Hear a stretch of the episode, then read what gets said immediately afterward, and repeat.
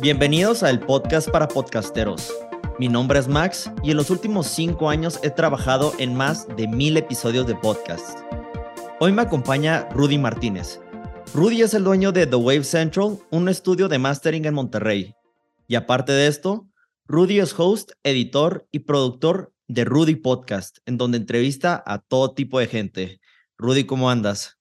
Muy bien, ¿y tú, Max? Gracias por la invitación. No, hombre, todo bien, todo bien. Para la gente que no sabía, yo empecé mi carrera de podcast en Rudy Podcast. Sí. Empecé a trabajar este, editando los podcasts de Rudy y ahí fue donde empecé toda esta onda de como profesionista de podcast, por así decir. Una vez me dijiste, Rudy, que todo mundo y sus mamás querían hacer un podcast, pero creo que ambos sabemos que hacer podcast es más complicado que eso, ¿no? Entonces, mi primera pregunta es, ¿cuáles son los retos de hacer un podcast? O sea, ¿se necesita aparte agendar invitados, el compromiso de hacer las grabaciones semanales? O sea, ¿cuáles son los retos de esto?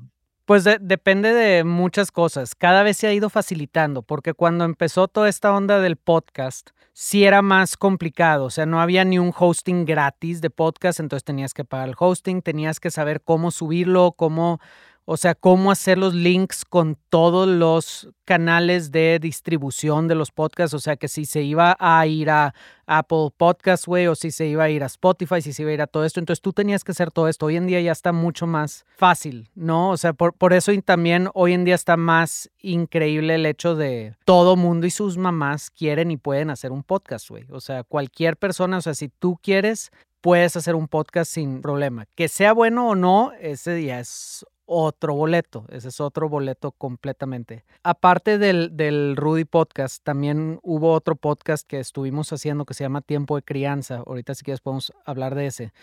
Que más que el Rudy Podcast, ese, a ese podcast en específico le fue muy, muy, muy bien el corto tiempo que duró el podcast.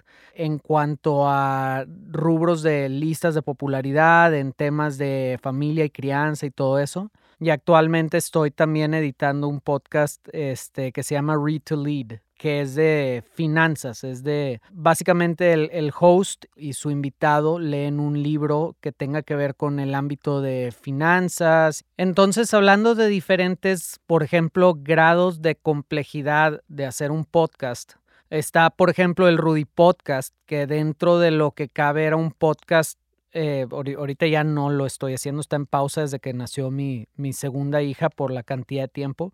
Pero el Rudy Podcast era un podcast relativamente complejo porque había que conseguir invitados, había que hacer todo como que una lista de preguntas que le íbamos a hacer, investigábamos acerca del invitado, hacíamos como que toda esta investigación y luego lo invitábamos a tomar dentro del podcast. Entonces también era el hecho de, bueno, vamos a conseguir lo que quiera él tomar o ella tomar. Venían Champ y Safer, que eran mis socios en el podcast, y ellos filmaban, después se hacían los videos. Entonces, el Rudy Podcast era un grado de complejidad bastante alto. Nada más yo le metía, o sea, yo en lo personal le metía 10 horas a la semana a ese podcast desde investigar al, invitado, desde hacer o sea, la grabación en sí y luego hacer la edición del, podcast. Y del otro lado, este, por ejemplo, punto intermedio es el podcast este de tiempo de crianza, donde Lily y Flor, que eran las hosts del podcast, pues son unas psicólogas muy, muy, muy, o sea, fuera de serie, que saben mucho del tema y hacían estos scripts y todo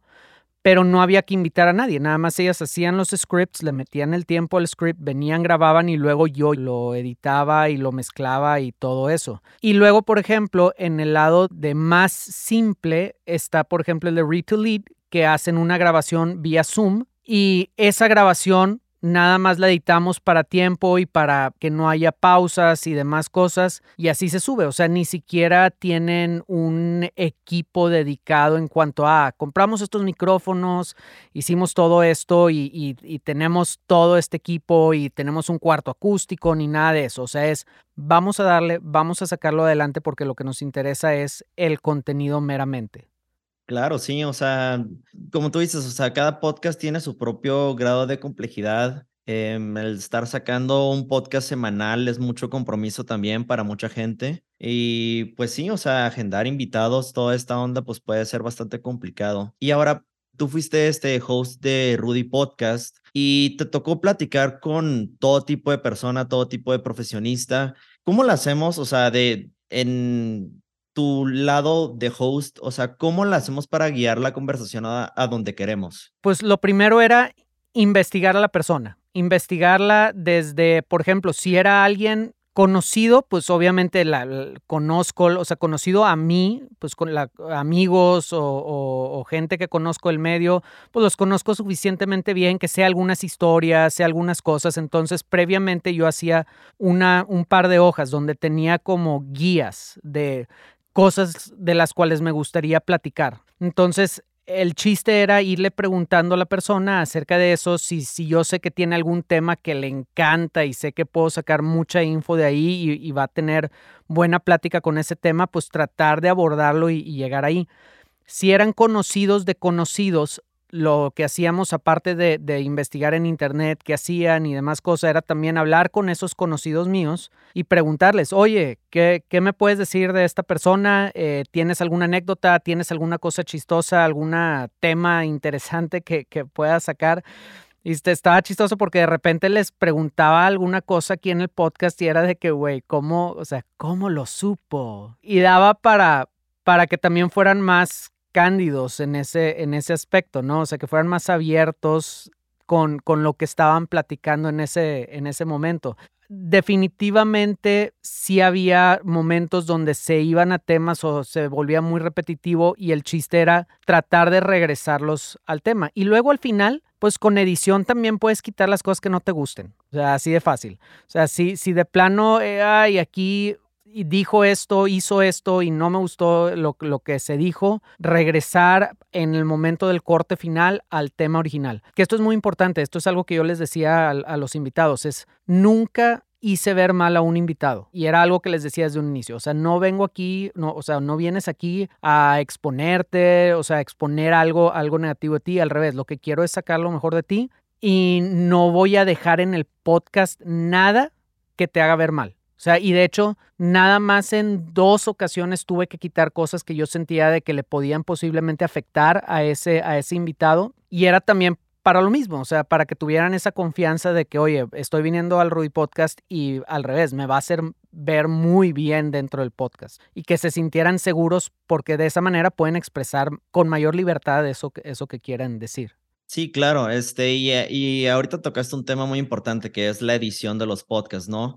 Y sí, efectivamente lo que siempre queremos, o bueno, así es como yo lo veo, es tratar de ver lo más inteligente a nuestros invitados, ¿no? O sea, quitando muletillas, quitando algunos clics, pops que este, pues la gente normalmente no capta, pero por nosotros que le sabemos al audio, pues sí nos molesta si lo captamos. Hay muchos programas de edición de audio este, en el mercado. ¿Qué dado programa de audio debería utilizar o cuál es el mejor en tu opinión para este, editar podcasts? Mira, yo te voy a decir que Pro Tools, pero porque llevo, ¿qué, qué son? O sea, ya 20 eh, años usando Pro Tools. En el 2003 fue la primera vez que usé Pro Tools. Entonces, pues ya de nuevo, tengo 20 años usando Pro Tools, estoy súper acostumbrado a todo el flujo de edición, los shortcuts, todo esto. Entonces, por eso mi opción es Pro Tools, pero al final de cuenta, o sea, conozco podcasts súper famosos que usan este GarageBand o Audacity o cosas así. Entonces, con que tengas una manera fácil de poder editar en cuanto a recortar pausas, silencios, como tú mencionabas, muletillas, etcétera, etcétera, estás del otro lado. Ahora, he escuchado podcasts que les vale queso completamente. O sea, que dejan toda la basura cósmica. El problema con dejar todo eso, o sea, sí puedes decir, ah, bueno, pues ya lo subí y el chiste es hacerlo, sí, pero también quieres que la persona que lo está escuchando no se aburra y no sea como que ya me dio hueva el escuchar este, este, mmm, eh, vato, no, no, no, no, no, o sea, córtale, córtale, córtale, o sea, que sea una plática, que sea una plática fluida, porque al revés, si lo quitas, nadie se va a dar cuenta porque pues está fluyendo, pero en el momento que lo dejas, todo el mundo se da cuenta que está aburridísimo y que está súper lento y que está súper pausado todo. Entonces, si es importante, agarra el software que quieras. Hay softwares bien, bien económicos, gratis o bien baratas. Por ejemplo, Reaper, Audacity, GarageBand, cualquiera de esos. Ahora, también, o sea, ahorita estamos hablando acerca del software para editar, pero también la pregunta es cómo vas a meter el audio a tu computadora. Puede ser, por ejemplo, en el, en el caso de este podcast que te mencionaba, el Read to Lead, es una sesión de Zoom y lo que están usando es el micrófono de la computadora o el micrófono de, la, de tus earpods para meter el audio a Zoom y ese zoom es literal, ese zoom grabado es de donde sale el audio y eso es lo que estoy metiendo en Pro Tools. Pero te puedes ir tan sencillo como eso hasta tan complejo como quieras. Depende de la cantidad de, dinero que le quieras meter al podcast, ¿no? Sí, también este, dependiendo de cuánto sepas de, de audio, ¿no? O sea, la gente cuando les trato de explicar lo de interfase de audio o el DO, siempre se quedan como ¿Qué es eso? Es de que, no, sabes que mejor grábalo en Zoom o donde mejor se te haga más fácil. Este, y ya para terminar esta conversación, y esto es algo muy importante para la gente de la industria, la gente que nos dedicamos a hacer podcast, y fue algo que tú me instruiste mucho cuando empecé a hacer podcast porque no sabía cuánto cobrar o hay gente que también cobra muy, muy barato por pues lo que hacemos en la edición de podcast. ¿Cuánto cobrar por hacer un podcast? O sea, la grabación, la edición, hay gente que, te digo, cobra muy poco, o sea, he visto que no valoran o no entienden el valor no solo monetario, sino el esfuerzo de todo el estudio de trabajo, o sea... Claro, claro. Vámonos un paso atrás, inclusive un paso atrás, varias preguntas atrás. Lo más importante en cualquier podcast lo más importante en cualquier podcast es el contenido. No es ni el equipo que estás usando, ni la edición, ni nada de lo demás.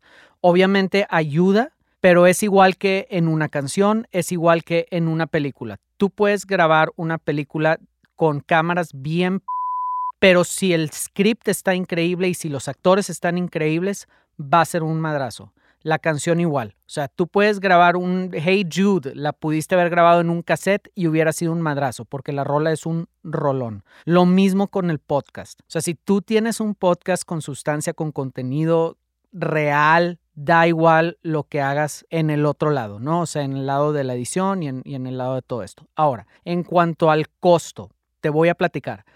Estoy en un grupo que se llama Podcast Mastermind en uh, WhatsApp. Y hay un chorro de podcasteros ahí. Hay un chorro, un chorro de podcasteros. Y hace varios años alguien preguntó de que, oigan, gente que no, no se autograba, o sea, que, que pagan por grabación, edición y todo esto, ¿cuánto están pagando?